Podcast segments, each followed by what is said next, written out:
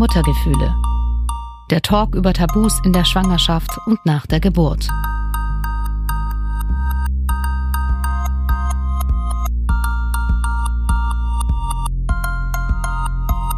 Hallo zusammen, ich freue mich riesig, dass es auch in diesem Jahr mit meinem Podcast weitergeht. Ab jetzt gibt es wieder regelmäßig alle zwei Wochen eine Folge von mir und ich hoffe, ihr habt mich nicht vergessen. Hi, ich bin Katharina und Host dieses Podcasts. Ich starte in das Jahr 2024 mit einer ganz besonderen Folge und zwar ist diese Folge eine Kooperation mit dem Podcast Vater Talk von Björn und Fabi. Ja, und die stellen sich jetzt mal selbst vor, damit ihr auch wisst, mit wem ihr es zu tun habt. Ich bin der Björn, ich bin der Papa von der Charlie und ich habe zusammen mit dem Fabi eben den Podcast Vater Talk gestartet. Äh, hier sprechen wir ja über unsere Erlebnisse, über unsere Erfahrungen als junge Daddies, als frisch gebackene Väter. Es passiert allerhand und es passieren einfach nicht nur schöne Sachen, es passieren auch immer wieder schwierige und komplexe Sachen. Natürlich würde ich bisher sagen, ähm, dass es bisher eine sehr, sehr schöne Reise war. Die Charlie ist jetzt gut sieben Monate jung, alt. Und es ist doch einfach, ja, jeden Tag wieder was Neues los. Deswegen, der Gesprächsstoff hört niemals auf. Das war Björn und das ist Fabi. Ich habe mich nur noch mal den kleinen Lias vorgestellt, mein Sohn. Ich habe dann damit die meiste Vater- oder Elternerfahrung mit elf Monaten. wow. um mich hier ein bisschen wow. zu profilieren. Wow ja, spannende elf Monate schon und ich, äh, wir tauschen uns ja wie gesagt zu allen möglichen äh, allgemeinen Themen, die uns so jede Woche für Woche erfahren aus, ähm, auch mal negative, mal positive, also unsere Wins und Fails und versuchen eben ja auch jede Woche irgendwie ein Thema mal aufzugreifen, das uns, sage ich mal, mehr beschäftigt hat, um da einfach auch werdenden Vätern oder Vätern allgemein irgendwie Tipps und Tricks mit an den Mann zu geben. Ja, ihr habt's gehört, die beiden sprechen also genauso wie ich auch mal Themen im Elternleben in ihrem Podcast an, die vielleicht nicht ganz so rund laufen und nicht ganz so rosa sind. Und deshalb dachte ich, das wäre vielleicht eine gute Möglichkeit, mal zusammen eine Folge aufzuzeichnen. Und wir haben beschlossen, in unserer gemeinsamen Folge einfach ganz ehrlich über alles zu sprechen, was uns so bewegt, seit wir wissen, wir werden Eltern. Angefangen von Wann haben wir uns eigentlich dazu entschlossen, wir kriegen ein Kind mit unseren Partnerinnen und Partnern? Über die Zeit der Schwangerschaft, auch übers Wochenbett reden wir, unsere Ängste und Erwartungen besprechen wir. Wir reden über die ersten Erfahrungen mit unserem Baby und unserem Umfeld. Wie, wie ist das damit umgegangen? Manche vielleicht gut, manche vielleicht nicht so gut und was uns jetzt alles passiert, wo unsere Kinder immer mehr wachsen und sich auch entwickeln und wie sich unser Leben und auch unsere Partnerschaft dadurch verändert hat, dass wir jetzt Eltern sind. Den ersten Teil, den hört ihr hier auf meinem Kanal und den zweiten dann ab dem 7.2. bei Fabi und Björn in ihrem Podcast Vater Talk. Den Link, den findet ihr natürlich unter dieser Folge. Ja, und wir starten jetzt in diese Folge so, wie die zwei es immer machen. Für mich war das total neu, aber eine echt schöne Erfahrung und es hat richtig Spaß gemacht, da einfach mal mit dabei zu sein. Also ich finde es super cool, dass ihr Wins and Fails habt. Ich freue mich da jetzt auch von meinen zu erzählen. Ähm, aber fangt ihr doch mal an, ihr seid da die Experten. Ähm, wenn ihr immer so reinstartet, was waren deine Wins and Fails, äh, Björn? Ja, aktuelle Wins und Fails. Ähm, bei uns ist der große Fail aktuell das Wickeln. Ähm, und zwar, Charlie, wie gesagt, jetzt so sieben Monate alt und ich habe es lang immer belächelt, dass dieses Wickeln irgendwann angeblich so schwer werden soll, weil die ist bei mir einfach immer schön dargelegen und ich konnte sie sauber wickeln. Easy peasy. Und seit einer guten Woche ist Wickeln am Rücken ein totaler Kampf. Äh, wir müssen jetzt teilweise auch schon oder meistens zu zweit wickeln, weil sie sich halt einfach mit allem, was sie hat, wehrt und zum Schreien anfängt und drehen will und dann im Zweifel irgendwie in die Kacke haut und, und, und, und, und. Ähm, das ist gerade, ja, unser großer, unser großer Fail, weil hier natürlich das nicht mehr so schnell mal geht, sondern immer aufwendiger wird und immer länger dauert und umso länger es dauert, umso ungeduldiger wird sie. Ein kleiner Teufelskreis. Ähm, aber ich glaube, das geht ja ziemlich vielen Eltern auch so. Also ihr habt da bestimmt eure Erfahrungen auch schon gemacht. Eins zu eins. Fabi weiß ich's. Ich würde auch ja. immer angepinkelt ab und zu. Weiß nicht, wie es euch geht, aber ja, beim Sohn, da geht es mal schnell. Mhm. Hohen Bogen. Ja, bei der, bei der Tochter ist, das ist jetzt zum Glück erst zweimal passiert und ich wette, jetzt wo ich es gesagt habe, passiert es mir morgen. ähm, lustig ist, das passiert, oder die zweimal waren dann, oder waren in solchen Augenblicken, wenn es überhaupt nicht passieren sollte, weil wir jetzt es ausnahmsweise eilig hatten und los müssen. Und dann stehst du da und bist pitschnass. Und wenn es dann so warm wird, gell? So auf dem ja. Schoß, mh, hm, dann weiß man gleich, was los ist, ja. Das ja. passiert bei Lias eher selten, muss ich sagen. Also ich habe es ja schon mal in der Folge bei uns auch gesagt. Mir ist das, glaube ich, erst auch zweimal maximal passiert. Ich dachte auch, dass es viel, viel öfter passiert. Also so habe ich es mir zumindest vorgestellt, dass man mal angepinkelt wird. Wir hatten es äh, lustigerweise letzte Woche, dass er sich auch beim Wickeln total äh, gesträubt hat. Mhm. Und dann auch äh, direkt äh, sich hingestellt hat und wir ihn dann auf den Boden kurz gestellt hatten. Dann stand er da nackt rum und hat dann einfach losgepinkelt auf dem Boden. Das war so. Bei mir hatte mal mein Sohn mal an die, ähm, die Couch meiner Schwiegereltern gepinkelt, wie so ein Hund. Das war auch toll. Gott sei Dank haben sie es gut aufgenommen. Revier markieren. ja. Ähm, war das jetzt schon ähm, dein Fail quasi? Also das ist mein aktueller Fail. Okay. Deswegen ja. übergebe ich. Mein Fail wäre das jetzt gar nicht so gewesen, sondern eher gerade das äh, Zahnen, was gerade aktuell so schlimm ist wie noch nie. Ähm, wer unseren äh, ja, wer unsere Folgen schon mal angehört hat oder davor auch weiß, dass das Thema Schlaf bei mir sehr äh, immer wieder Thema ist. Und gerade in den Nächten, ähm, auch jetzt die letzten drei Nächte, waren durch äh, krasse Schreiattacken oder irgendwie auch ja, irgendwelche, ja, also totales Geschrei, was wir so noch nie hatten, irgendwie, dass er wirklich mal so eine halbe Stunde, Stunde geschrien hat am Stück. Das war äh, Premiere, ob es jetzt positiv oder negativ ist. Und da mussten wir ihn wirklich aus der Situation immer rausholen, ausziehen, irgendwie versuchen, ihn abzulenken. Dann ging es auch wieder. Und auch heute Nacht wieder zwei, drei Stunden mit ihm gekämpft und oh. er hellmunter im Bett äh, aufrecht gesessen. Und wenn man da die Nächte noch davor damit zählt, dann ist es immer so ein bisschen so ein Kampf. Und Gott sei Dank hat er dann heute bis um halb acht gepennt und mhm. wir auch. Sollen wir gleich die, äh, die Schlaffrage ähm, klären, wenn wir gerade mal beim Thema Schlaf sind? Das heißt, wie lange hast du geschlafen heute Nacht? Ich habe heute wir sind um elf ins Bett gegangen und dann entsprechend bis um sieben äh, gepennt, allerdings halt mit zwei, drei Stunden. Also komme ich so auf fünf bis sechs Stunden, was okay ist. Geht ja noch. Was bei uns äh, ja meistens so sechs bis sieben Stunden aktuell, sage ich mal, in der Nacht. Und du, Björn? Dem kleinen Frühaufsteher. ich habe ähm, dadurch, dass ich äh, freitags eigentlich schon ins Wochenende starte, habe ich heute so entspannte, ich weiß nicht, acht, achteinhalb Stunden geschlafen. das traue ich mich inzwischen gar nicht mehr sagen, äh, weil bei uns ist es immer das exakte Gegenteil von dem, was bei Fabi passiert. Die Charlie schlaft, schläft einfach mega gut und deswegen haben wir ja Traumnächte und exakt ein Stockwerk über uns weil Fabis Schlafzimmer ist über unserem Schlafzimmer. Wir wohnen nämlich im gleichen Haus. Oh. Sieht das komplett anders aus. Mhm. Hört ihr das? Zum Glück nicht. Ah. Aber du denkst manchmal an ihn, wenn du dich gerade nochmal umdrehst, Auf um tief einzuschlafen. Ja. Bob, Jan, ich muss mich jetzt, glaube ich, bei dir anschließen. Ähm, also unser Sohn schläft auch relativ gut. Also es gibt mal so Nächte, mal so Nächte, aber ich, äh, ich glaube, Eltern hassen diese Aussagen, ja, ähm, eigentlich schläft er im Großen und Ganzen gut. Heute hat er einmal gemeckert, aber ich glaube auch, dass da ein Zahn kommt und da ist mein Mann mal mhm. kurz rumgelaufen. Und dann war es aber auch wieder gut. Also ich habe mich dann aber auch nochmal hingelegt heute, ähm, weil wir wechseln uns da immer so ein bisschen ab. Wir haben gerade Urlaub zusammen und ich habe, glaube oh, ich will es euch gar nicht sagen, ich glaube, ich habe heute neun Stunden geschlafen. Oh, mega. Ja, ich bin anscheinend voll.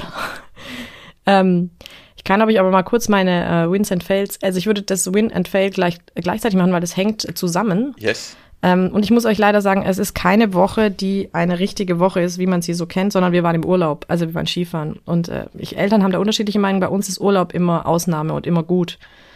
Ähm, das heißt, mhm. wir haben dieses Mal unserem Sohn einfach mal so ein Kindermenü bestellt. Ähm, so Nudeln mit Tomatensauce. Und klar, wir sind ja Schwaben, Spätzle mit Soße. Ähm, und er hat's gegessen. Und zwar fast Geil. ganz. Und es war total, aber ich habe Angst gehabt. Und da kommt auch der Fail dann. Er hat sich natürlich völlig eingeschissen. Also die Verdauung hat das megamäßig angeregt und ich bin dann beim Abendessen in diesem Hotel mit einem völlig verschissenen Kind durch die Lobby gerannt. äh, ins Hotelzimmer und dann habe ich ihn ausgezogen, einfach in die Badewanne gesetzt und abgespritzt. Mit Klamotten. Also ich habe gesagt, es tut mir furchtbar leid, aber ich habe keine Chance. Ich ziehe dich jetzt aus, deine Klamotten werden abgespritzt, du wirst abgespritzt und dann ziehen wir dich frisch an. Und das, er hat aber verstanden, glaube ich, dass es gerade echt nicht cool ist und er war ganz still. Und okay. dann, äh, mag er das Duschen grundsätzlich? Ja, er planscht ganz gern, ja. Das mag er. Ja. Aber er war so still wie nie, also er hat nicht mal geplanscht. Er dachte, glaube ich, gerade, was geht hier ab? Ja, das waren meine, ähm, mein Win und mein Fail in einem. Das hängt zusammen. Was war denn euer Win, wenn ihr euren Fail gerade erzählt habt? Ähm, mein Win ist, geht auch ums Essen. Ähm, wir probieren nämlich auch immer mehr mit ja, Beikost und Co. gerade herum. Und Sachen von unserem Teller isst sie inzwischen mega gerne. Und wir lassen da jetzt eigentlich auch so ziemlich alles mal probieren. Und dann sind wir immer auch gut dabei. Und das ist gerade schon ja der große Sieg für uns, weil sie am Anfang in Richtung Brei irgendwie so gar kein Interesse hatte. Das wollte sie einfach nicht, das will sie wahrscheinlich auch jetzt noch nicht. Meine Frau will das immer nicht so ganz einsehen, dass sie vielleicht einfach kein Brei mag. Aber so festere Sachen, das feiert sie total. Also irgendwie mal, ja, alles Mögliche. Eine Nudel oder irgendwas Soße oder auch in der Früh vom Müsli ein Stück Banane feiert sie. Und da ist einfach interessant zu sehen, ähm, wenn das von unseren Tellern kommt, also wenn sie wirklich sieht, wir nehmen das jetzt aus unserer Schüssel von unserem Teller, dann ist dieses Essen noch viel, viel, viel interessanter für sie, als wenn wir ihr jetzt einen eigenen Teller hinstellen. Dann ist es oftmals mehr so, äh, das muss ich jetzt essen. Nee, das will ich aus Prinzip nicht. Kenne ich auch gut, dass man immer so ein bisschen Futterneid auch hat und dann mitessen will. Also, aber finde ich eigentlich prinzipiell gut. Also sowas. Interesse am Essen. Ja. ja. Auf jeden Fall. Fabi, du? Schön, Björn. Ja, bei mir war es äh, tatsächlich, dass wir das erste Mal oder das zweite Mal jetzt in der Woche den Kleinen bei Oma und Opa abgegeben haben. Und mal für anderthalb Stunden hat er sich dort ganz gut benommen. Ähm, davor war es jetzt so eine Eingewöhnung, dass wir in der Mittagszeit, Oma und Opa wohnen Gott sei Dank in der Nähe, mal vorbeigeschaut haben und er sich da so ein bisschen dran gewöhnen sollte. Und jetzt eben die ersten ein, zwei Stunden mal auch alleine mit Oma und Opa verbringen konnte. Und das hat auch ganz gut geklappt und das freut einen natürlich. Und dadurch lässt sich dann auch für meine Frau das so ein bisschen entspannter planen und kann sich dann auch mal rausziehen und für sich mal ein, zwei Stunden auch so direkt planen. Ja. Was natürlich immer so eine Schwierigkeit ist, wann schläft er und wann klappt das Ganze. Ähm, da müssen natürlich Oma und Opa ein bisschen flexibel sein, aber das lässt sich einrichten, wenn man den Enkel sehen will. Hm, Kenne ich auch. Oma und Opa sind mega Entlastung. Die waren jetzt auch mit uns im Skifahren. Also das war echt cool. Also wir sind Ski gefahren und die zwei haben, oder meine Mutter hat hauptsächlich aufgepasst, ja. Das wäre jetzt auch meine Frage gewesen, weil ich war jetzt beim Skifahren alleine und dann haben wir aber auch noch im März geplant, Skifahren zu gehen. Und da ist ja dann so die Frage, wie macht man das? Aber bei uns ist dann eher so, dass wir es aufteilen und aussplitten. Ja. Mhm. Aber äh, Katharina, habt ihr Oma und Opa in der Nähe? Mm, so 60 Kilometer entfernt. Also jetzt nicht wahnsinnig weit weg, auf jeden Fall. Meine Mutter ja. kommt auch einmal in der Woche. Das ist echt super. Also cool. Also in, sowohl in meiner Elternzeit, da reden wir ja nachher drüber, jetzt ist mein Mann in Elternzeit, ähm, kommt sie auch einmal die Woche, ja. Super. Sowas ist immer gut. Das haben wir nicht. Und manchmal wäre es vielleicht schon schön. Ähm, und wir haben dazu auch noch absolutes Thema, dass die Charlie, wie gesagt, nachts mega gut schläft dafür uns untertags eigentlich keine Pausen gönnt. Ähm, Irgendeinen Nachteil also muss sie ja haben. Ja, das, wir sind ausgeschlafen, aber dafür haben wir untertags vielleicht mal äh, zweimal so 30 bis 40 Minuten, dass sie schläft. Mhm. Und dann kann man ganz kurz was machen in der Wohnung, irgendwie mal kochen in Ruhe oder waschen, bla bla bla. Ist ja auch never ending. Und dann ist sie wieder da und will bespaßt werden. Das kenne ich auch, ja. Also ich glaube, Kinder, die gut schlafen, sind wild tagsüber. Also so ist meine ja. Erfahrung. Der ist auch völlig wild und will ständig irgendwas machen. Und mit sich selber beschäftigen, ja, das klappt vielleicht mal zehn Minuten, aber bei meinem ja. Mann besser als bei mir. Habt ihr die Erfahrung auch gemacht? Das finde ich total interessant, dass er bei mir ständig zu mir herkommt. Bei meinem Mann spielt er schön für sich allein. Würde ich sofort unterstreichen. also allein wenn wir bei Oma und Opa, wenn ich ihn rüberbringe und dann spielt er und läuft rum und ist bei uns oder äh, interessiert sich gar nicht für Oma und Opa am Anfang vielleicht auch und läuft durch die Wohnung, schaut alles an. Und sobald die Mama da ist, zack, bei der Mama und hält irgendwelche Klötzchen hin, will irgendwas. Und ja, deswegen haben wir dann auch gesagt, es ist irgendwie ein Mehrwert, wenn ich es am Anfang mache und sie ihn dann vielleicht abholt, weil er dann einfach da nicht so abgelenkt ist durch die Mama. Ja, mein Mann sagt immer, es ist besser, wenn du weg bist. Das klingt hart, aber ja, ich verstehe ungefähr, was er meint. ja. Er macht auch die Kita-Eingewöhnung, das finde ich auch gut, weil ich glaube, das läuft bei ihm auf jeden Fall besser als bei mir. Mhm. Ja. Ich könnte es jetzt nicht so sagen eigentlich. Bei uns ist sie relativ gleich, zumindest jetzt aus meiner Wahrnehmung. Wobei man, also jetzt aus Spielen bezogen, wobei bei uns schon ein großer Unterschied ist, ähm, ja, wie sie mit uns umgeht. Meine Frau sagt immer, dass sie ja mich halt anstrahlt und lacht, wenn ich in den Raum komme und hinguckt und Papa ist da so ungefähr. Und bei meiner Frau ist es nicht so, sagt sie. Ich finde zum Teil. Ähm, aber ich glaube, das liegt zum Teil ja auch dran, da die Babys ja die Mutter noch als Teil von sich wahrnehmen mhm. und der Papa. Und ja, ich bin halt die nächste Bezugsperson für sie. Ich bin auch zum Glück immer zu Hause. Ähm, ist halt dann so das nächstbeste und anscheinend kriegt man dann mehr mal oder öfter mal ein Lachen und so ab. Aber aufs Spielen bezogen könnte ich es jetzt nicht sagen beruhigend, dass es nicht überall so ist. Aber lachen, ja. also er lacht mit mir, aber er, wenn er weint, kommt er ja zu mir. Das ist die Erfahrung. Aber das kann wirklich sein, mhm.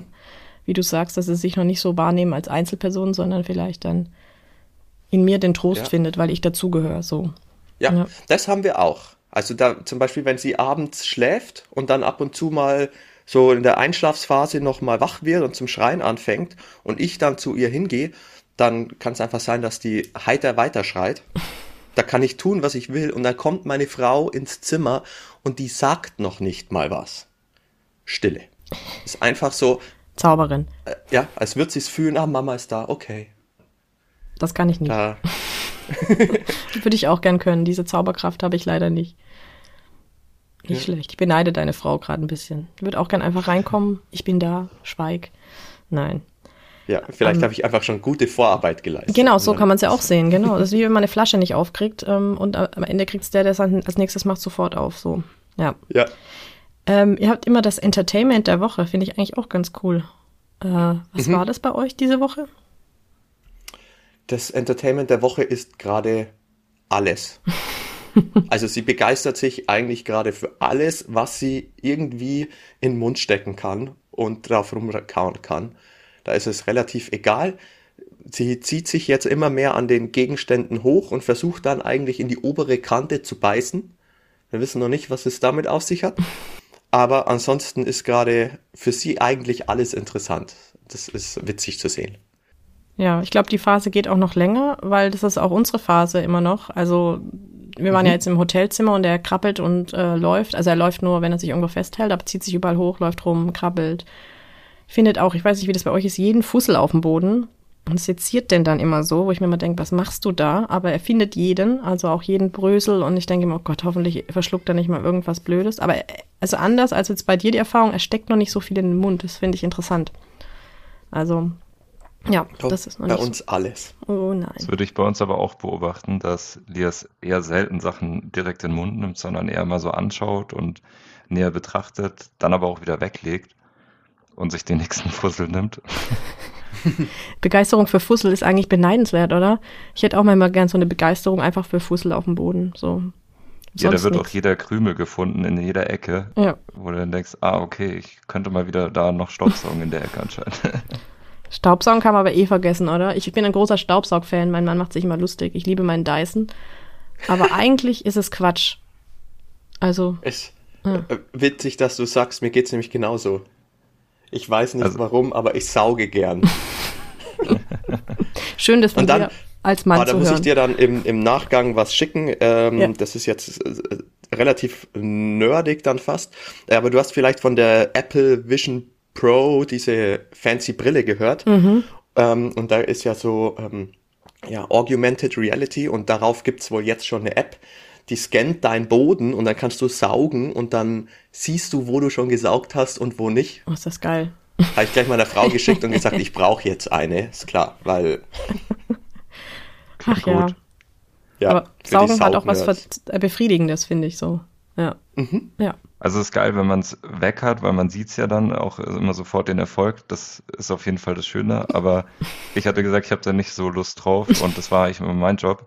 Und jetzt haben wir einen Staubsaugroboter gekauft. Ja. Und da haben wir jetzt auch nochmal einen neuen begrenzten Raum eingeführt. Äh, man kann ja so Bereiche wischen oder Räume. Äh, und er staubsaugt jetzt eigentlich gefühlt jeden Tag den äh, Esstisch und drumherum den Bereich, weil einfach alles halt auf den Boden fliegt. Und ja, da bietet sich einfach immer easy an, schnell die Stühle wegzuschieben und den dann laufen zu lassen. Ja. ja. Und Lias ist immer sehr, sehr skeptisch und irgendwie auch schon fast panisch. Letzte Woche hat er sich zum ersten Mal ein bisschen näher rangetraut an das Teil. Aber es ist irgendwie sehr lustig zu, mitzusehen, wie er sich da immer verkrümelt und immer ganz mutig vorweg stolziert und sobald das Ding näher kommt, fast heulend zur Mama oder zum Papa rennt.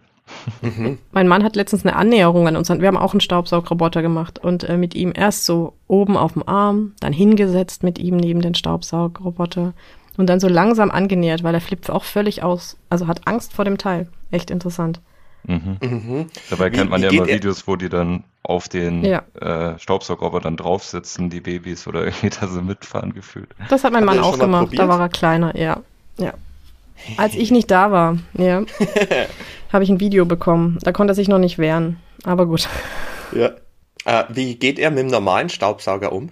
Den liebt er, komischerweise. Da, also das ist auch so unser Ding. Ich staubsauge und er krabbelt hinterher. Das, ähm, er liebt wahrscheinlich auch das Staubsaugen wie seine Mutter und wird mal ganz viel Staubsaugen. Hm, das ist doch schon mal, mal sehr gut. Das ist die, wahrscheinlich die erste Quelle für Taschengeld dann. Ja. Immer schön Staubsaugen. Ich merke gerade, wir sind echt Laberbacken, alle drei. Äh, wir haben uns jetzt erstmal alle vorgestellt und sind noch bei unserer äh, Beginnerrunde. Jetzt äh, können wir mal ein bisschen in die ernsteren Themen gehen, oder? Mal schauen. Gerne, ja. ja. Ähm, ja, wir sind ja alle noch relativ frisch äh, Eltern geworden. Äh, wie war das eigentlich bei euch? Habt ihr euch Gedanken gemacht, ob das alles klappen kann oder habt ihr einfach mal probiert? Ähm, überhaupt erstmal das Elternwerden oder dann, wenn man weiß. Ob beides. Wir werden Eltern. Ja. Ähm, Im das Elternwerden habe ich mir relativ wenig Gedanken gemacht. Da hat sich mehr meine Frau Gedanken gemacht. Und dann hat sich dieser Druck irgendwie mal ein bisschen verlagert und dann kamen wir eigentlich an den Punkt, dass so ein bisschen ich immer gesagt habe, so ja, hat doch relativ schnell funktioniert. Und meine Frau aber der Meinung war so, äh, das hat jetzt irgendwie ein Jahr, anderthalb Jahre nicht funktioniert. Ähm, denn, Spoiler, es ist nicht so, wie man es in der Jugend immer hört vielleicht. Einmal nicht verhütet, schon kriegst ein Kind. Doch. Ähm, doch. Bei mir war es so, aber ich erzähle gleich. Ja. Bei uns war es anscheinend, also anscheinend nicht so. Nee, es war nicht so. Ähm, zumindest im, im vorherigen Part habe ich mir eigentlich nicht so viel Gedanken gemacht. Allerdings dann, wenn man weiß, okay, man wird wohl Papa oder Mutter, dann doch. Und da war es auch dann so, ähm, meine oder die Family von meiner Frau, die haben schon, die Geschwister haben schon neun Kinder und dann war es auch ab und zu im Kopf so, okay, äh, das sind jetzt schon neun Kids am Start, statistisch gesehen bla bla bla. Und dann kann man sich da schon gut ein bisschen was einreden. Ähm, aber im Großen und Ganzen bin ich eigentlich ein positiver Mensch und meine Frau auch. Und dann haben wir das immer, ja, nicht uns gut geredet, sondern wir haben es einfach optimistisch positiv genommen. Deswegen, mhm. zu viele Sorgen haben wir uns nicht gemacht, aber ein bisschen. Also statistisch gesehen sprichst du jetzt von sowas wie Fehlgeburt oder von einer Krankheit des Kindes oder was meinst genau, du? Genau, dass einfach irgendwas schief geht. Also bei den anderen lief eben soweit alles gut. Ähm, und dann hatte ich mir schon gedacht, so ja, jetzt mal 10 Prozent, dass mal blöd gesagt ir irgendein ja. Fehler passiert. Es ja, es liegt ja in der Natur der Sache. Ähm, ja, kann man sich natürlich dann auch gut reinsteigern und so das. Ich gehe kurz drauf ein, weil ähm, ich habe ja gerade schon dir reingequatscht. Ähm, also ich gebe dir recht, also bei den meisten Leuten funktioniert es nicht sofort. Ähm, und ich war relativ blauäugig bei der Nummer. Also wir haben gesagt, wollen mhm. wir ein Kind? Also ich wusste lange nicht, ob ich ein Kind überhaupt will. Ähm, mhm. Hab dann aber irgendwann gedacht, ach komm, wir probieren das jetzt. Äh, das, ja. Und dann gucken wir mal, ob es klappt oder nicht. Und dann dachte ich so, heute bis 37. In meiner Familie gibt's äh, auch Frauen, die keine Kinder bekommen haben. Bei meiner Mutter und meinem Vater hat es ewig gedauert. Dem hat man auch gesagt, sie können keine Kinder bekommen. Äh, und haben mich dann bekommen. Mhm. Da war ich dann, aber das hat Jahre gedauert. Und dann war ich so total, ach ja, Gott, lass mal mal die Verhütung weg. Und dann, ich weiß noch, da war es halt einmal so die ganz heiße Phase und ich dachte so, ach Quatsch, das hat doch jetzt nicht funktioniert. Ja, tada. Mhm. Dann habe ich irgendwann ähm, meinem Mann gesagt, guck mal, der Schwangerschaftstest sieht aus wie dein Corona-Test letztens. Nur noch ganz wenig, aber doch da. Oh. Da bin ich erstmal in die Apotheke gefahren, was total bescheuert ist, ich weiß, und habe mir vier andere Tests gekauft. Quatsch, aber ja, tatsächlich schwanger ja. dann. Ne? Und äh, Sorgen, äh, um es noch kurz abzuschließen, ähm, habe ich mir relativ, also ich habe mich sehr mit mir auseinandergesetzt wegen der Schwangerschaftsdepression, habe mir dann nicht so viele Sorgen gemacht. Ja, das habe ich jetzt so nebenbei erwähnt. Ähm, zur Erklärung, wer meinen Podcast noch nicht kennt oder vielleicht nicht so gut kennt. Ähm, ich hatte selbst eine Depression während meiner Schwangerschaft. Das ist auch einer der Gründe, warum es meinen Podcast überhaupt gibt und ich über Tabuthemen in der Schwangerschaft und im Elternleben spreche. Wenn euch meine eigene Geschichte interessiert, dann hört doch gerne mal in meine Folge 3 rein. Das ist meine ganz persönliche Folge und da erfahrt ihr dann mehr über mich und meine Schwangerschaftsdepression und auch mehr zum Thema Schwangerschaftsdepression im Allgemeinen.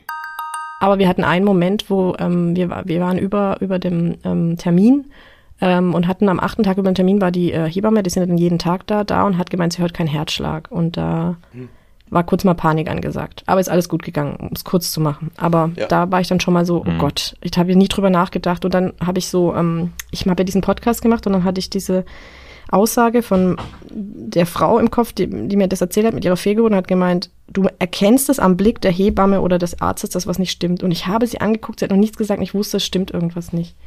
Und mhm. dachte, das ist so furchtbar. Oh. Aber gut. Es ist alles gut ja. gegangen, um es abzuschließen. Super. Sehr gut. Mhm. Ähm, äh, eine Frage wäre, oder äh, als du dann den positiven Schwangerschaftstest oder die fünf positiven hattest, war das erste Gefühl dann super geil, jetzt geht's los?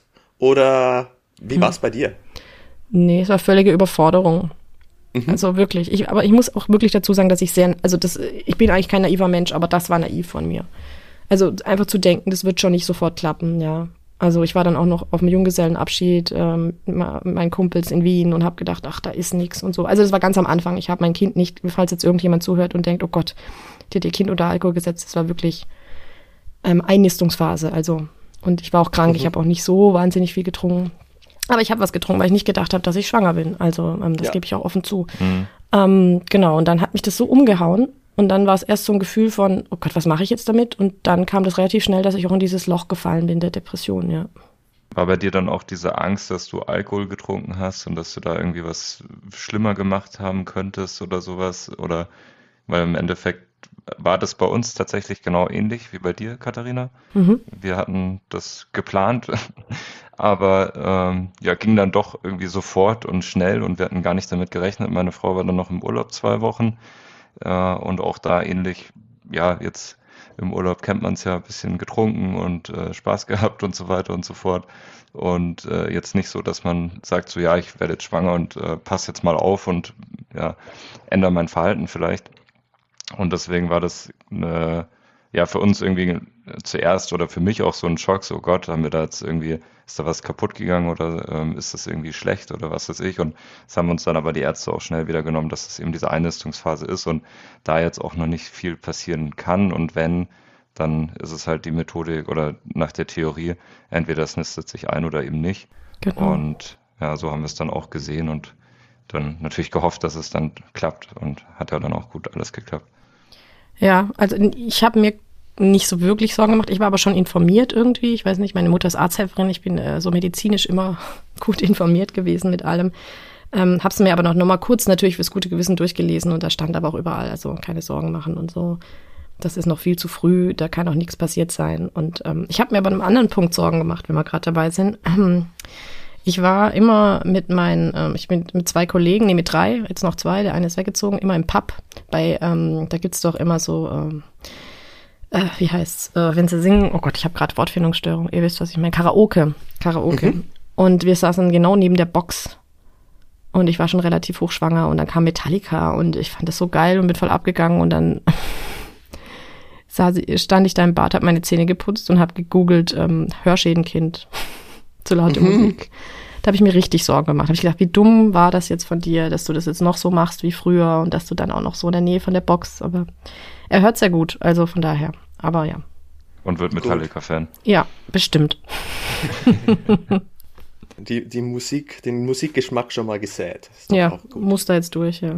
Ja. Aber um nochmal auf deine Frage mit den Ängsten oder mhm. zumindest irgendwie so, ja, ob man sich davor Gedanken gemacht hat, so grob, also bei mir war es auch schon so, dass wir das dann auch geplant hatten und wir waren noch auf einer Weltreise und haben gesagt, nach der Weltreise probieren wir es dann und haben auch schon während der Weltreise dann gesagt, jetzt äh, dann äh, ja, sind wir eigentlich bereit, haben auch nochmal die wichtigsten Meilensteine unseres Lebens irgendwie so abgehakt gefühlt, äh, auch wenn das Leben natürlich danach nicht vorbei ist.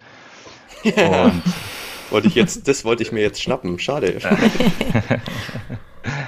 und ja, schlussendlich hat es dann tatsächlich schon auf der Weltreise in der letzten Woche noch geklappt und da waren wir natürlich irgendwie total auch dann überrascht und so weiter. Und ich hatte dann auch noch mit Freunden gesprochen und da kam eben auch nochmal so auf, so ja, mit Kind überhaupt allgemein so, hat man nicht Angst, dass es irgendwie auch eine Behinderung gibt und ähm, irgendwie auch Schäden, die man vielleicht auch gar nicht so handeln kann oder auch die Beziehung dann so krass drunter leidet.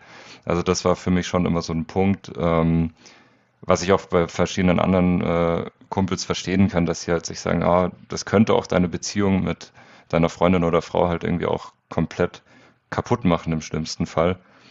Aber für mich war es immer klar, dass ich ein Kind haben will oder wir auch ein Kind haben möchten. Und deswegen muss man natürlich das Risiko eingehen, was ja auch nicht so hoch ist. Ähm, aber ja. grundsätzlich habe ich mir da schon auch Gedanken gemacht, ja. Aber Stichwort äh, Behinderung, ähm, habt ihr das testen lassen? Ich hatte nämlich auch eine Folge dazu mit äh, einer Mutter, die ein Kind hat mit einer Behinderung. Das ist übrigens meine Folge 2, über die ich da rede. Auch eine ganz besondere Folge, an die ich noch oft zurückdenke.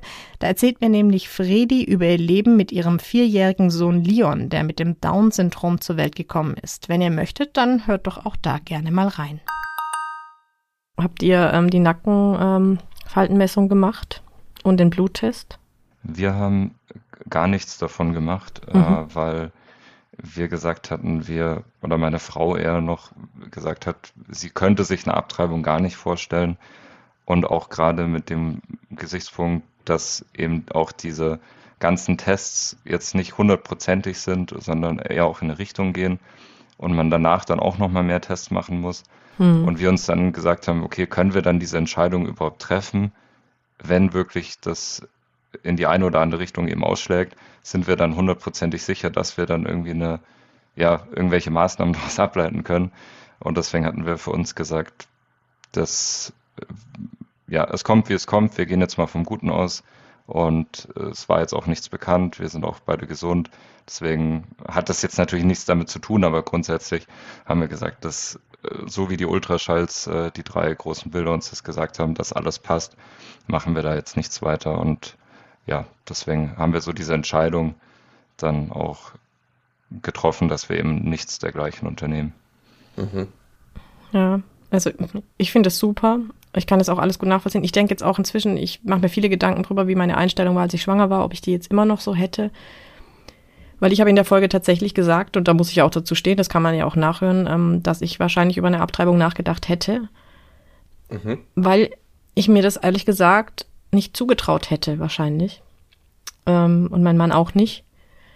Ähm, und die Gesprächspartnerin meinte dann zu mir, und da hat sie recht, also ich weiß nicht mehr den genauen Wortlaut, ist auch ein bisschen blauäugig vielleicht, weil es kann ja noch so viel passieren, wenn das Kind mal auf der Welt ist. Ja. Also es kann auch bei ja. der Geburt was passieren und da hat sie vollkommen recht. Also sie, wirklich, ja. Also es ist vielleicht ähm, dieses, äh, wir untersuchen das Kind, bis wir alles wissen, ist vielleicht manchmal gar nicht so clever, ja. Ja, äh, wie habt ihr es dann gemacht? Habt ihr die Tests gemacht oder mhm. nicht? Doch, wir haben es gemacht, ja. Also, okay. ja. Wir, äh, wir auch nicht. Also wir haben es ähnlich gemacht eigentlich wie Fabi. Ähm, hatten dann fast keine Tests. Wir hatten noch nicht mal den großen Ultraschall, weil wir in der Schwangerschaft dann beschlossen haben, dass wir das zweite Trimester, was ja für Frauen so ein bisschen das angenehmste sein soll, ähm, da waren wir dann komplett auf Reisen und ja, in Thailand unterwegs. Deswegen, wir haben versucht, das relativ locker zu nehmen und haben uns eben auch im Vornherein ein bisschen schlau gemacht. Und ich glaube, gerade bei äh, den ersten großen Tests gibt's ja auch immer dieses falsche Falsch. Mhm, glaube ich. Ja. Und dann wäre eben auch die Frage gewesen, wie geht man denn dann weiter? Und dann kamen wir auch an den Punkt, ja, dann kannst du ja endlos testen im Endeffekt. Ähm, und wir oder auch da zum großen Teil meine Frau ähm, hatte auch absolut für sich beschlossen, sie würde nicht abtreiben lassen. Also egal, wenn was wäre, wir würden es trotzdem willkommen heißen und lieben und großziehen. Deswegen haben wir das dann gar nicht gemacht. Ähm, ich habe aber in, ja, im Bekanntenkreis jemand, ähm, die haben den Test gemacht und die haben auch die Info bekommen, dass es Trisomie 21 ist. Mhm. Und die werden auch abtreiben lassen, da sie beide eben ja ein bisschen ein Risiko mitbringen und halt auch für sich entschieden haben, dass sie es nicht stemmen können. Die wohnen auch alleine, äh, also alleine im Sinne von keine Family drumherum, hätten da keine Unterstützung und die ja nach viel viel Überlegung und das glaube ich ist eine absolut höllische Überlegung. Also das wünscht man wirklich niemanden sind die zu dem Entschluss gekommen. Ähm, und ja, das ist schon, ist schon krass. Ja. Aber ich finde halt, also wenn man diese Untersuchung macht, dann muss man sich bewusst sein, es kann in beide Seiten ein Ergebnis geben und dann muss man vorher, glaube ich, schon wissen, in welche Richtung man dann geht. Mhm. Weil ich glaube, es ist blöd, da reinzugehen und zu sagen, ach, da wird schon alles gut sein. Das kann dich nämlich total überrennen, weil wir haben uns vorher Gedanken gemacht. Ich habe gesagt, ich möchte darüber mit dir jetzt reden, weil wir können da nicht so blauäugig reingehen, wenn wir die Tests machen deshalb haben wir auch so eine klare Entscheidung getroffen, glaube ich. Ähm, ja. Wobei ich jetzt auch wieder, wenn ich drüber nachdenke, wenn ihr beide das so sagt, wir hätten nie abgetrieben, dann fühle ich mich auch ganz furchtbar. Und wenn ich jetzt mein Kind sehe, noch furchtbarer natürlich. Ja. Aber ja, ja ich finde das also. Völlig legitim, Katharina, auch dass man sagt, man würde, also ich war tatsächlich auch der Meinung davor und nachdem wir uns eben auch gesagt hatten, wir müssen davor die Entscheidung treffen oder beziehungsweise wollen wir diesen Test machen und wie würden wir dann reagieren, und ich mir das dann alles nochmal so durchgespielt habe, da war ich einfach an diesem Punkt so, okay, eigentlich kann ich das gerade nicht entscheiden, auch mit diesen ganzen Ungewissheiten etc., ob und wie das dann kommt und auch, ja, im Endeffekt hofft man natürlich dann einfach, dass alles äh, gesund ist und das Kind gut auf ist bei der Geburt und wie du sagst, da kann auch bei der Geburt noch was passieren und so. Und das waren dann alles so für Argumente, zumindest für mich in dem Moment. Und ich aber auch dann gesagt habe, dass meine Frau das ja auch zum größten Teil bestimmen kann oder muss oder sollte auch, weil es ihr Körper dann auch schlussendlich ist und ich dann gesagt habe, okay, ich stehe zu 99 Prozent zu der Entscheidung, irgendwie so ein 1 Prozent Fünkchen war nochmal ein bisschen so, hm, ist es wirklich so richtig, aber für mich hat es dann auch gepasst. Was ich im Nachgang aber allerdings sagen würde, dass ich schon irgendwie zu, zu, auf jeden Fall empfehlen würde, da zu 100 Prozent dazu zu stehen. Auch wenn man jetzt überlegt beim Kind, ähm, dass es einfach so ist, wenn man nicht zu 100 Prozent auf so eine, ja, dafür bereit ist, ein Kind überhaupt zu bekommen. Und ein Kind ist einfach auch eine riesige Herausforderung, auch wenn ich mit meiner Frau schon sehr lange zusammen bin. Ähm, und wir ein eingespieltes Team sind, ist es trotzdem super herausfordernd. Nehme ich jetzt ein bisschen was vorweg. Äh, wir sind ja noch bei Geburt und Schwangerschaft, aber so und wenn ich da nicht irgendwie hundertprozentig äh, oder beide Partner so dahinter stehen, dann kann das, glaube ich, auch sehr konfliktfähig sein. Und das gleiche auch bei äh, diesen Entscheidungen, ob ich irgendwelche Tests mache während der Schwangerschaft. Da gebe ich dir vollkommen recht, ja. Also ich finde es gut, dass wir danach noch drüber reden, weil das wahnsinnig wichtig ist, was das auch mit, einem, mit einer Partnerschaft macht. Ob man das, man muss sich da vorher, glaube ich, echt Gedanken machen und nicht so blauäugig reingehen. Ähm, was ich aber bei der Untersuchung ähm, habe mir sagen lassen, beziehungsweise der Arzt hat gemeint, ob wir das wissen wollen, ähm, das Geschlecht also mhm. mir wurde dann auch gesagt, man würde das jetzt sehen, ob ich es gerne wissen möchte. Und dann habe ich gesagt, oder wir haben gesagt ja, und dann äh, heißt es, es wird ein Junge. Äh, habt ihr das auch gemacht? Mm, wir, für unseren Teil, wir wussten das Geschlecht erst äh, nach sechs Monaten. Oh. Da wir unterwegs waren, davor hat sie sich nicht gezeigt. Ähm, deswegen, wir haben es relativ spät erfahren.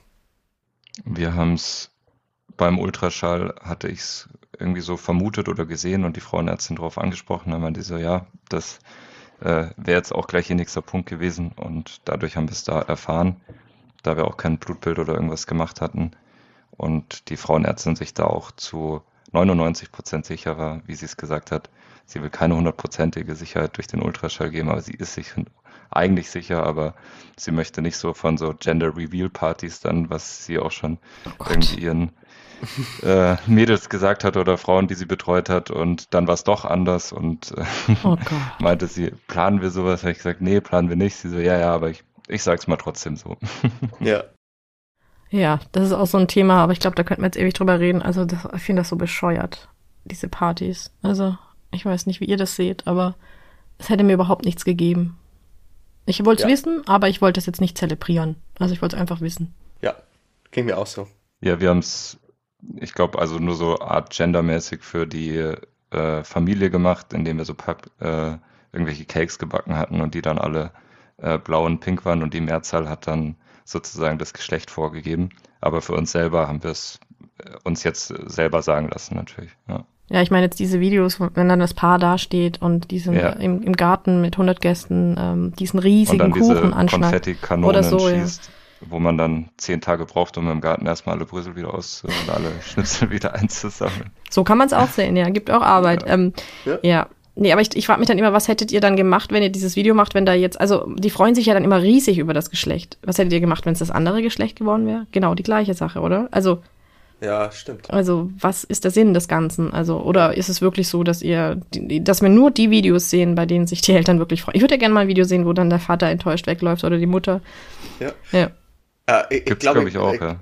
Gesehen hatte ich mal was, das ja? hatte mir meine Frau gezeigt, aber es war dann so ein, äh, die hatten irgendwie schon vier oder fünf Töchter und der ah. Vater wollte einen Sohn und dann machen die sowas und dann kommt wieder eine Tochter raus. Mhm.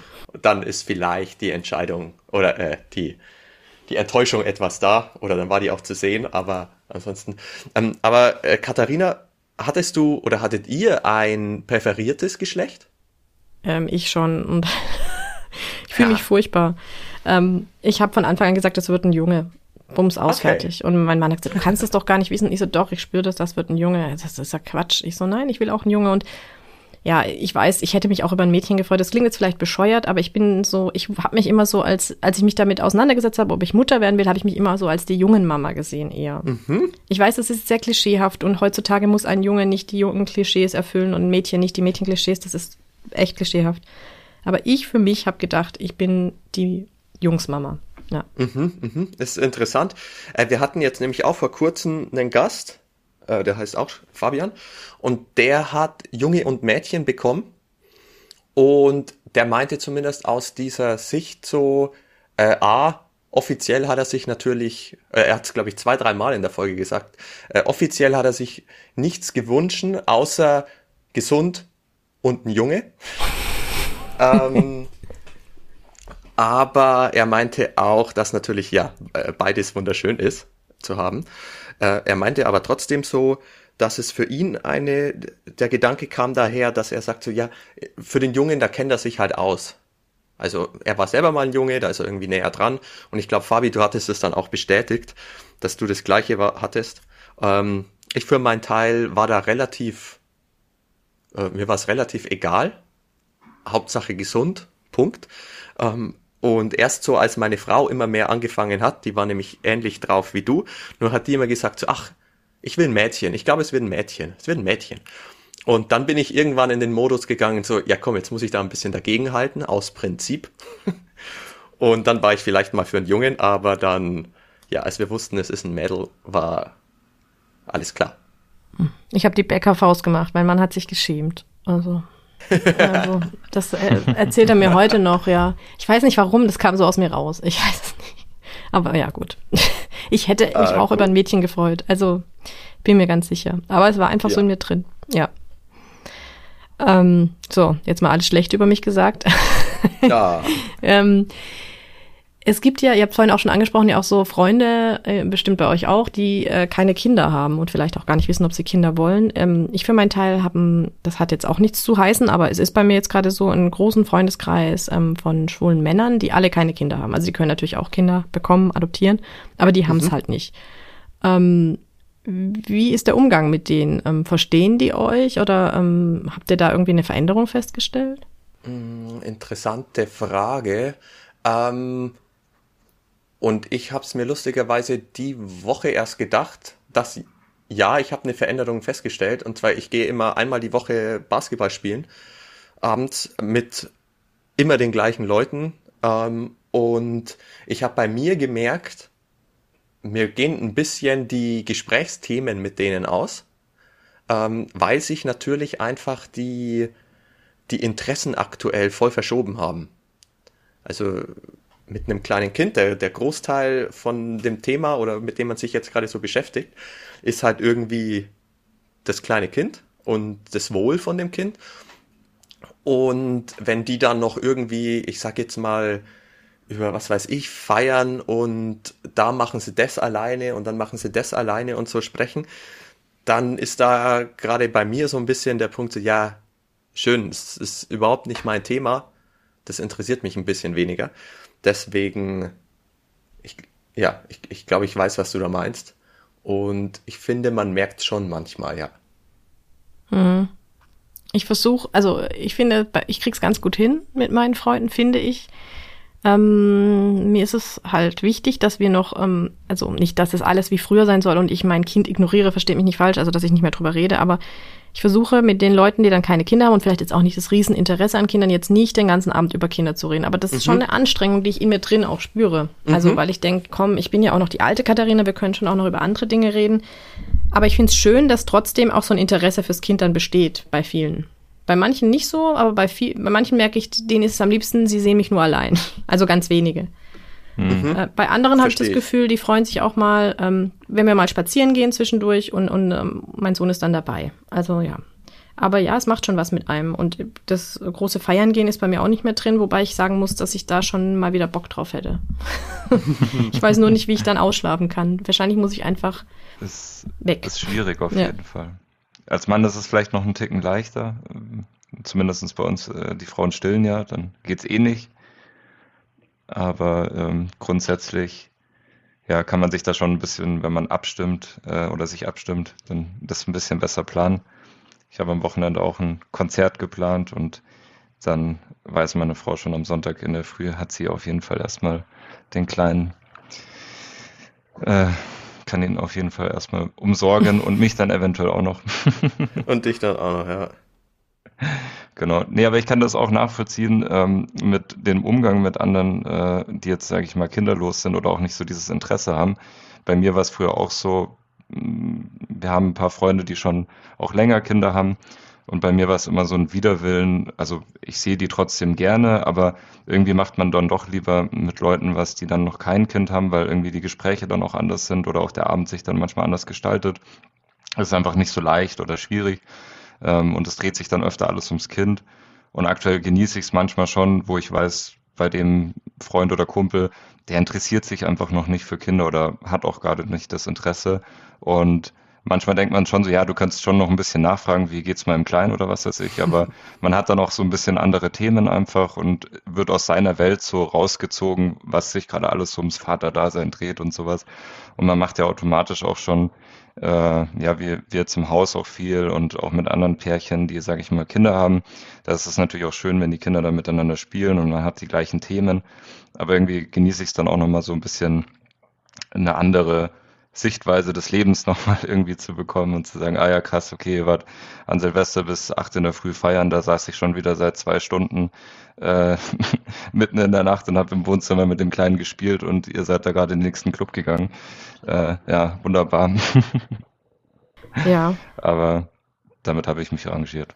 Aber ich finde schon gut, nicht nur in der Mami-Bubble und in der äh, Daddy-Bubble zu sein, muss ich ehrlich sagen, weil das würde mich verrückt machen persönlich. Also nur Freunde mit Kindern. Also es gibt ja viele, die dann nur in solchen Kreisen, also das könnte ich auch zum Beispiel auch nicht. Ich merke, dass sich meine Freundschaften ein bisschen verändern. Zu denen, die jetzt Kinder bekommen haben, ich glaube, da konnte ich noch nie so, ich weiß auch nicht, ob ich die richtigen Geschenke damals gemacht habe, da denke ich jetzt viel drüber nach, weil ich ja völlig unbedarft, als die Kinder bekommen haben. Aber mit denen habe ich jetzt ein bisschen eine andere Ebene gefunden, also wieder mhm. enger, weil wir jetzt, das Kind verbindet dann auch im Endeffekt. Und dann gibt's noch die anderen, die haben keine Kinder und mit denen freue ich mich dann, wenn ich da mal aus dieser Blase rauskomme. So nehme ich's wahr. Ja. ja.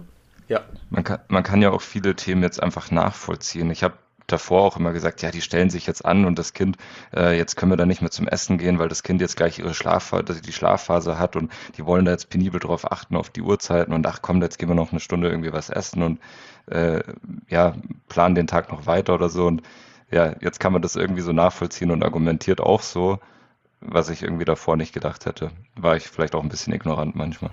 Ja, ich auch, definitiv. Also ich hatte nicht die Ahnung von Kindern, absolut nicht. Auch nicht. Also ich, wie gesagt, ich habe es gerade schon angesprochen, ich schäme mich für manche Geschenke. Ich, ich habe immer dieses Handtuch als Kapuzenhandtuch geschenkt, immer. Ich hatte einfach keine Ahnung, was man Kindern schenkt. Ich meine, das ist cool. Wir haben es auch bekommen und wir feiern es total. Gut, da bin ich froh. Ich habe es ja auch. Ich habe auch mehrere. Ich freue mich ja. auch drüber. Aber ich dachte so, ja, ein bisschen kreativer hätte schon sein können, jetzt nicht jedem das Gleiche zu schenken. Aber ich dachte, ach, das läuft. Ähm, ja, jetzt bin ich ein bisschen vorgeprescht. Wir müssen ja jetzt noch über das Allerwichtigste reden, die Geburt. Ja, äh, bei der Geburt vielleicht die erste Frage mal auch an dich. Mhm. Ähm, wo hast du dein Kind bekommen? Ah ja, ich habe mein Kind äh, in einer großen Frauenklinik in Stuttgart bekommen. Mhm. Ähm, das war für mich und meinen Mann sehr wichtig, äh, weil mein Mann als Kind ähm, ziemlich viel ähm, Krankheiten hatte und ähm, auch nach der Geburt gleich weggeholt wurde von seiner Mutter und wir da so ein bisschen vorgeprägt waren, also er, nicht ich. Und wir dann gesagt haben, wenn was ist, möchten wir in dieser Frauenklinik sein, die ist hoch angesehen, da ist gleich ähm, die Kinderklinik direkt daneben. Ähm, wir können das Kind dann immer sehen, wenn was sein sollte. Und das war uns irgendwie wahnsinnig wichtig. Und wir sind beide so ein bisschen Sicherheitsmenschen und so ein bisschen nicht so alternativ unterwegs. Also wenn man mir, wenn ich dann höre, dass im, dann im Geburtshaus, ähm, ich hoffe, ihr nehmt es mir jetzt nicht übel, wenn ihr im Geburtshaus wart, ähm, ein Schmerzöl auf den Bauch geschmiert würde, ich glaube, ich hätte denen was erzählt. Also ja, deswegen, also ich bin nicht ja. der Typ für Geburtshäuser, deshalb ähm, waren wir in einer Klinik, was im Endeffekt auch gut war, weil wir hätten eh in die Klinik gehen müssen, weil wir musste eingeleitet werden, es hat ewig gedauert und am Ende musste er dann doch geholt werden, ja. Ah, okay. Ah, okay. Ja. Und bei euch? Bei beiden Geburtshaus. Okay, da bin ja. ich ja voll jetzt ins Fettnäpfchen mit. Nee, alles gut. Wir haben nämlich, glaube ich, kein Schmerzöl bekommen. Gut. Von dem her. Fragt mal eure Frauen, vielleicht haben die ja noch Erinnerungen. Nee, das hat mir ein Vater tatsächlich auch im Podcast erzählt, dass er dann so lachen musste, weil das Schmerzöl, ähm, er konnte sich überhaupt nicht vorstellen, was das bringen soll in dem Moment. Hauptthema dieser Folge, von der ich da rede, ist zwar jetzt nicht das Geburtshaus und es ist auch nicht das Schmerzöl, aber diese Folge liegt mir wirklich sehr am Herzen, denn da erzählt mir mein Kollege Markus von seinem Weg zur Co-Elternschaft und wie es ist, als schwuler Mann mit einem Partner, mit einer Frau ein Kind zu bekommen. Wenn ihr mehr über das sogenannte Co-Parenting-Modell und Markus ganz persönliche Geschichte erfahren wollt, dann hört unbedingt mal meine Folge 15 an. Wie war es denn im Geburtshaus? Ich würde sagen, super. Also, wir haben uns super aufgehoben gefühlt. Und erstmal äh, vielleicht einen kleinen Schritt zurück, warum Geburtshaus mhm. überhaupt ist, glaube ich. Ähm, da spielt auch ein bisschen mit rein, dass eben, wie schon erwähnt, meine Frau in der Family, die haben schon relativ viele Kids alle und die hatten teilweise auch wunderbare Hausgeburten und dann allgemein so in eine Klinik gehen, auf blöd sagen würde ich jetzt, äh, ist nicht unser Ding. Ähm, so ist es natürlich auch nicht.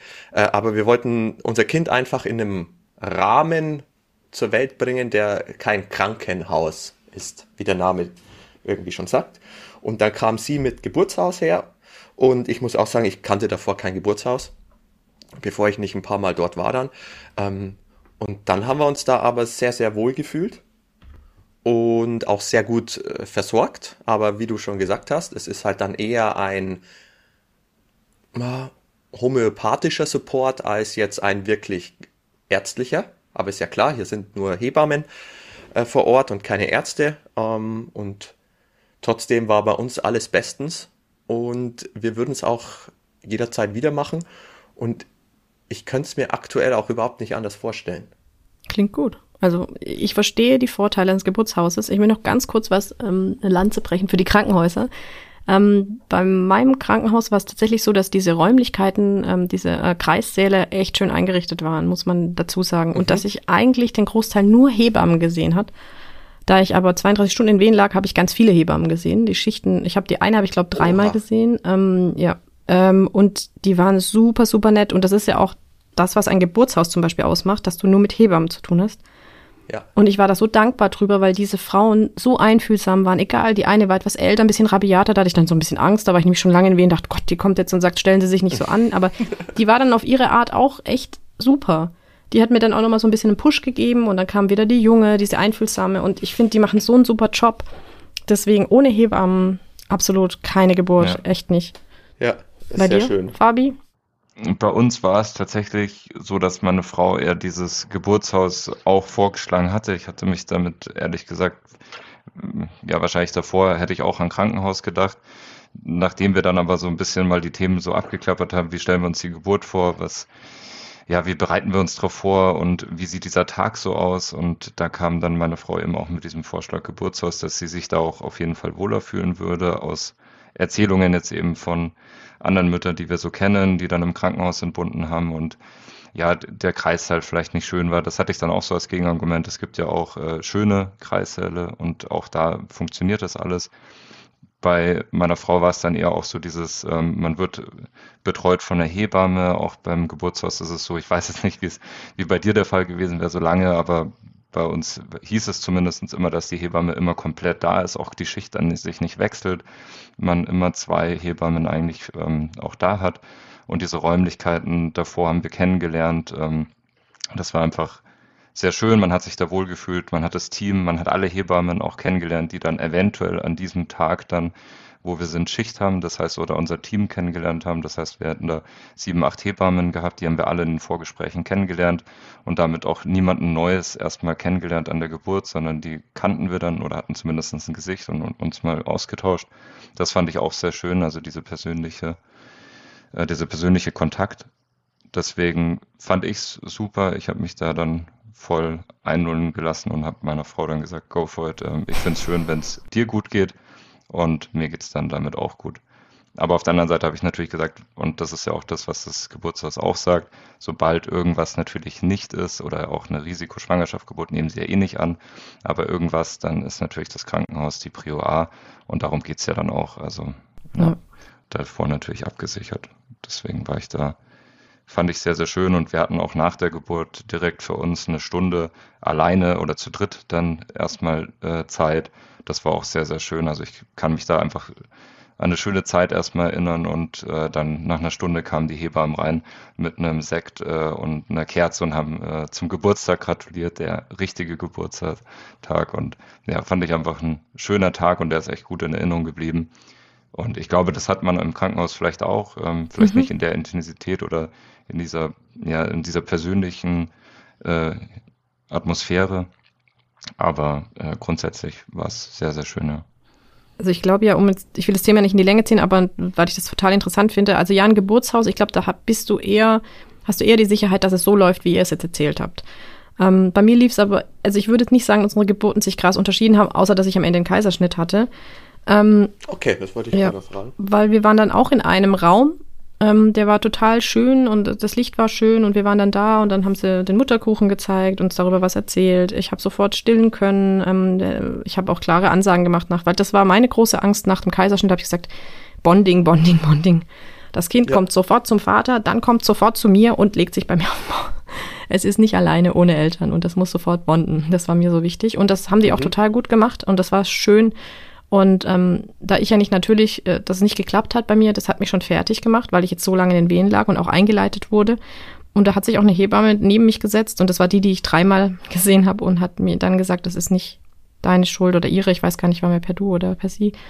Ähm, das, ist, das kann man manchmal nicht ändern und wieder fühlen sie sich nicht schlecht und wenn sie mit uns nochmal reden wollen, dann kommen sie jederzeit vorbei und das fand ich so, ich habe mich so geborgen gefühlt dann. Also so aufgenommen. Ja. Auch mit meinen Ängsten und Sorgen. Also ich hatte zu keinem Zeitpunkt, auch wenn echt viel schief lief bei uns, nie de, die Angst, dass ich irgendwie nicht gut aufgehoben bin. Also ja. ja. Es gibt solche ich und solche glaube, Krankenhäuser, ich weiß, ja. Genau.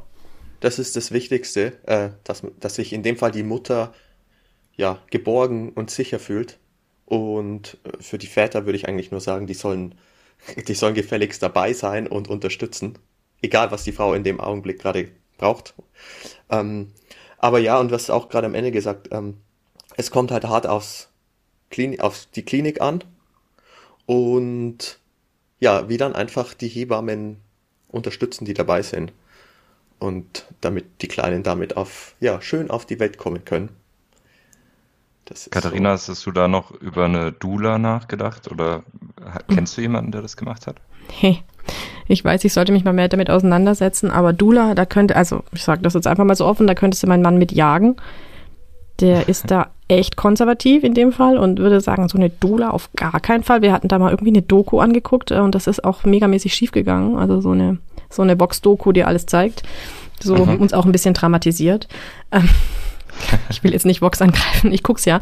Ähm, von daher, und dann hat er gemeint, sowas würde ich niemals machen. Und ähm, ich habe auch ehrlich gesagt nicht drüber nachgedacht. Nee, also ich ja. bin wirklich, äh, ja, da bin ich, ich, da bin ich auch so eher die ähm, auf dem normal medizinisch, sage ich jetzt mal. Ich bin halt einfach nicht so esoterisch unterwegs und ich brauche die Sicherheit. So, da, mhm. ich glaube, da musst du einfach auf dich selber hören. Und ähm, mein mein inneres Ich hat gesagt, du gehst in ein Krankenhaus. Also ja. Mhm. Mhm. ja. Habt ihr über eine Dula nachgedacht? Nee, also ich, ich wusste nicht mal, den, was es ist. ich hatte den Begriff im Rahmen unseres ähm, Podcasts mal gesagt und äh, haben auch gesagt, wie viele Männer diese, den, das überhaupt kennen, ähm, sei mal dahingestellt. Und ja, ich, ich glaube, wir haben damals vielleicht mal kurz drüber gesprochen oder meine Frau hatte mir das gesagt. Ich habe es aber ehrlich gesagt wieder vergessen und war auch jetzt kein Thema bei uns. Mhm. Also ich würde mal gern mit einer sprechen, muss ich ehrlich sagen, in meinem Podcast auch. Oh, oh, ich hoffe, die liebe Mona nimmt mir das jetzt nicht übel. Sie ist nämlich Dula und ich habe tatsächlich mit ihr in meinem Podcast gesprochen. Aber zu meiner Verteidigung nicht in der Rolle als Dula habe ich mit ihr geredet, sondern ich habe mit ihr in meiner Folge 9 über das Thema Geburtstrauma gesprochen und warum die Geburt ihres Sohnes und die Zeit im Krankenhaus für sie so traumatisch war. Wenn ihr mehr darüber erfahren wollt, hört doch auch da gerne mal rein. Weil ich auch keine Ahnung habe da bin ich ganz ehrlich, ich habe diese blöde Doku einmal angeguckt und weiß ich überhaupt nicht ja. genau, was eine Dula macht. Also ich kann die jetzt auch nicht verurteilen, das möchte ich auch nicht. Ich sage nur, für den ersten Eindruck wäre es für mich nichts gewesen. Aber ich kann verstehen, dass es vielleicht für andere was wäre. Ja. Genauso wie jeder im Geburtshaus äh, sich wohlfühlen kann und ich halt nicht. So, und damit endet mein Teil dieser schönen Folge mit Fabi und Björn vom Podcast Vater Talk. Im zweiten Teil reden wir dann weiter über unsere Geburtserfahrungen, aber es wird auch sehr intim und wir erzählen euch, wie das Wochenbett so für uns war, wie es ihren Frauen und auch mir dabei ging und ob wir Besuch empfangen haben oder eher vorsichtig unterwegs waren. Und wir reden darüber, wie wir uns in Zukunft die Care-Arbeit mit unseren Partnern und Partnerinnen aufteilen wollen und welche Hürden es dabei vielleicht geben könnte. Wie unser Kind unsere Partnerschaft verändert hat, das wird auch noch ein Thema. Und was das Wichtigste ist, was wir aus unserer ersten Zeit als Eltern mitgenommen gelernt haben. Hört doch da auch gerne mal rein. Es lohnt sich auf jeden Fall. Und die Folge, die gibt's ab nächstem Mittwoch, dem 7.2. auf dem Kanal von Fabi und Björn. Den Link, den findet ihr in den Show Notes. Ja, und ich freue mich wie immer natürlich über euer Feedback zu dieser Folge. Und wenn ihr Tabuthemen für mich habt, über die ich in meinen nächsten Folgen unbedingt sprechen sollte, dann schreibt mir sehr gerne. Meinen Kontakt, den findet ihr auch unter dieser Folge, genauso wie auch einen Link zu meinem Instagram-Profil. Da erfahrt ihr auch mehr über mich und meine Gesprächspartner und natürlich freue ich mich auch dort über Likes, Kommentare und wenn ihr mir folgt. Außerdem wieder die ganz große Bitte, wenn euch mein Podcast gefällt, dann gebt mir doch gerne eine 5-Sterne-Bewertung. Denn nur so können meine Folgen mehr Reichweite bekommen und auch die Leute erreichen, die sie interessieren. Vielen, vielen lieben Dank dafür und natürlich auch fürs Zuhören. Ich freue mich, wenn ihr in zwei Wochen wieder dabei seid. Bis dahin, macht's gut und tschüss.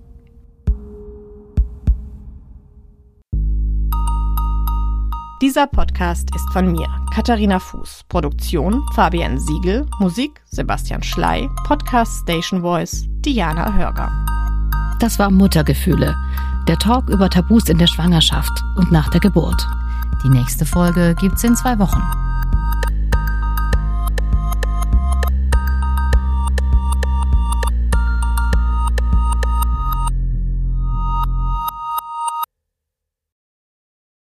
Ist da gerade ein Kind umgefallen hinter dir, oder? Nicht, dass ich wüsste. Achso, okay. Ich Vielleicht bin ich irgendwo dagegen gekommen. Okay. Gut.